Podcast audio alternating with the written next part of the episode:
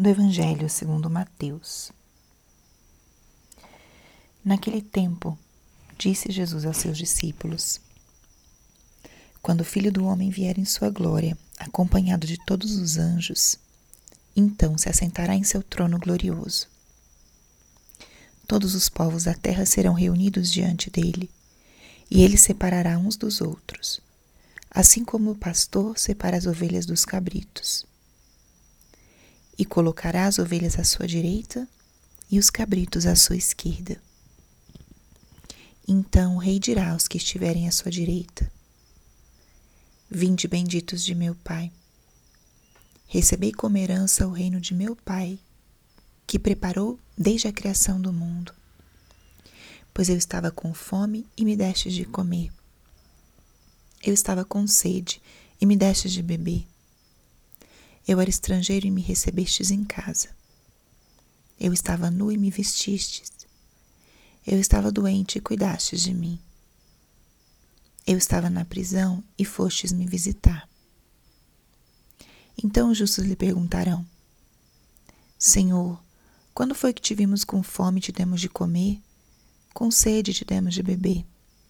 Quando foi que te vimos como estrangeiro e te recebemos em casa? E sem roupa te vestimos?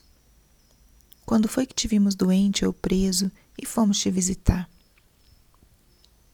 Então o rei lhes respondeu: Em verdade eu vos digo que todas as vezes que fizestes isso a um dos menores de meus irmãos, foi a mim que o fizestes. Depois o rei dirá aos que estiverem à sua esquerda: Afastai-vos de mim, malditos, ide para o fogo eterno, preparado para para o diabo e para os seus anjos. Pois eu estava com fome e não me destes de comer. Eu estava com sede e não me destes de beber. Eu era estrangeiro e não me recebestes em casa. Eu estava nu e não me vestistes. Eu estava doente na prisão e não fostes me visitar. E responderão também eles: Senhor, quando foi que te vimos com fome ou com sede, como estrangeiro ou nu, doente ou preso, e não te servimos.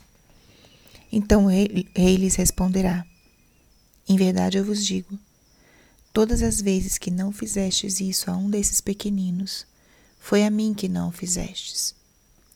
Portanto, estes irão para o castigo eterno, enquanto os justos irão para a vida eterna. Palavra da salvação.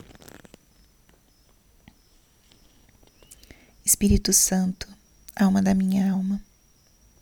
Ilumina minha mente, abre meu coração com teu amor, para que eu possa acolher a palavra de hoje e fazer dela vida na minha vida.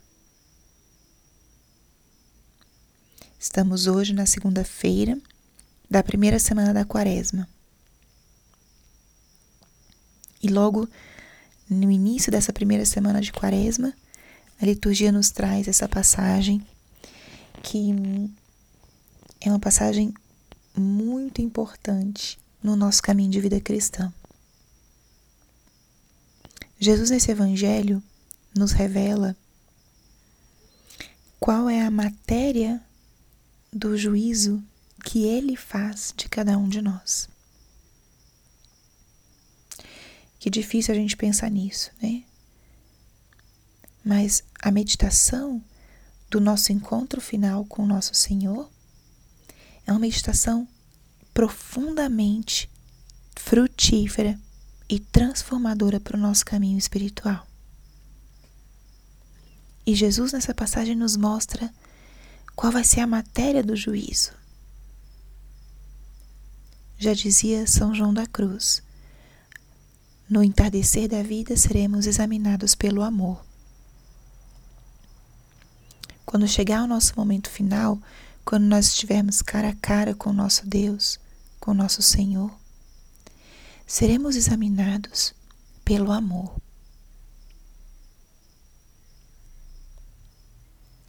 Isso vai ser o que o Senhor vai nos perguntar. Como amamos o nosso irmão? E não tanto um amor afetivo de sentimentos, mas um amor efetivo É a partir desse evangelho que nós extraímos as famosas obras de misericórdia, que no fundo são um caminho muito concreto para podermos exercitar esse amor ao próximo. Então, uma das formas a gente aproveitar esse evangelho de hoje é termos um pequeno momento de reflexão sobre o nosso encontro final com Deus. Parece uma meditação um pouco difícil, um pouco macabra, né? Mas como nos faz bem imaginar o que que eu levarei nas minhas mãos quando eu me encontrar com meu Senhor. Pense um pouco nisso. O que você gostaria de ter nas mãos nesse encontro final? O Senhor já te indica aqui o que, que é importante para Ele e sobre o que, que Ele vai nos perguntar no final. E a partir disso podemos pensar como estamos vivendo hoje. Como estou vivendo hoje a minha relação com os meus irmãos? Qual é o olhar que eu tenho hoje sobre aqueles que me cercam. Jesus se identifica com cada um, com cada homem. Se identifica com os pequeninos, com aqueles que têm fome, que têm sede, com aqueles que estão desamparados, com aqueles que são estrangeiros, estão fora de sua pátria com aqueles que não têm onde morar, o que vestir. Em cada um desses está nosso Senhor. E não só nos mais pobres, nos que estão talvez em na rua ou nas favelas, mas aqueles que estão ao meu lado. Com cada um, Jesus se identifica e me chama a ter com eles um gesto concreto de atenção, de amor, de acolhida. Nos chama a amar de forma afetiva, mas principalmente de forma efetiva, de forma concreta. Então, à luz desse evangelho, nós podemos pensar ou meditar hoje eu proponho de duas formas.